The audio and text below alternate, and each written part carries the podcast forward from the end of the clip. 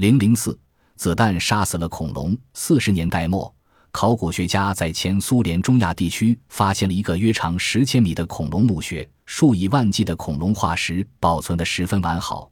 令人惊奇的是，这些恐龙的头颅或尖咽骨部位几乎都有一个烧成椭圆形的小洞。据测定，这些小洞是被高速冲击的子弹打穿的。众所周知，恐龙的灭亡是六千五百万年以前。然而，那时地球上还没有现在的人类。是什么人使用先进武器捕杀恐龙的？这些人来自何方？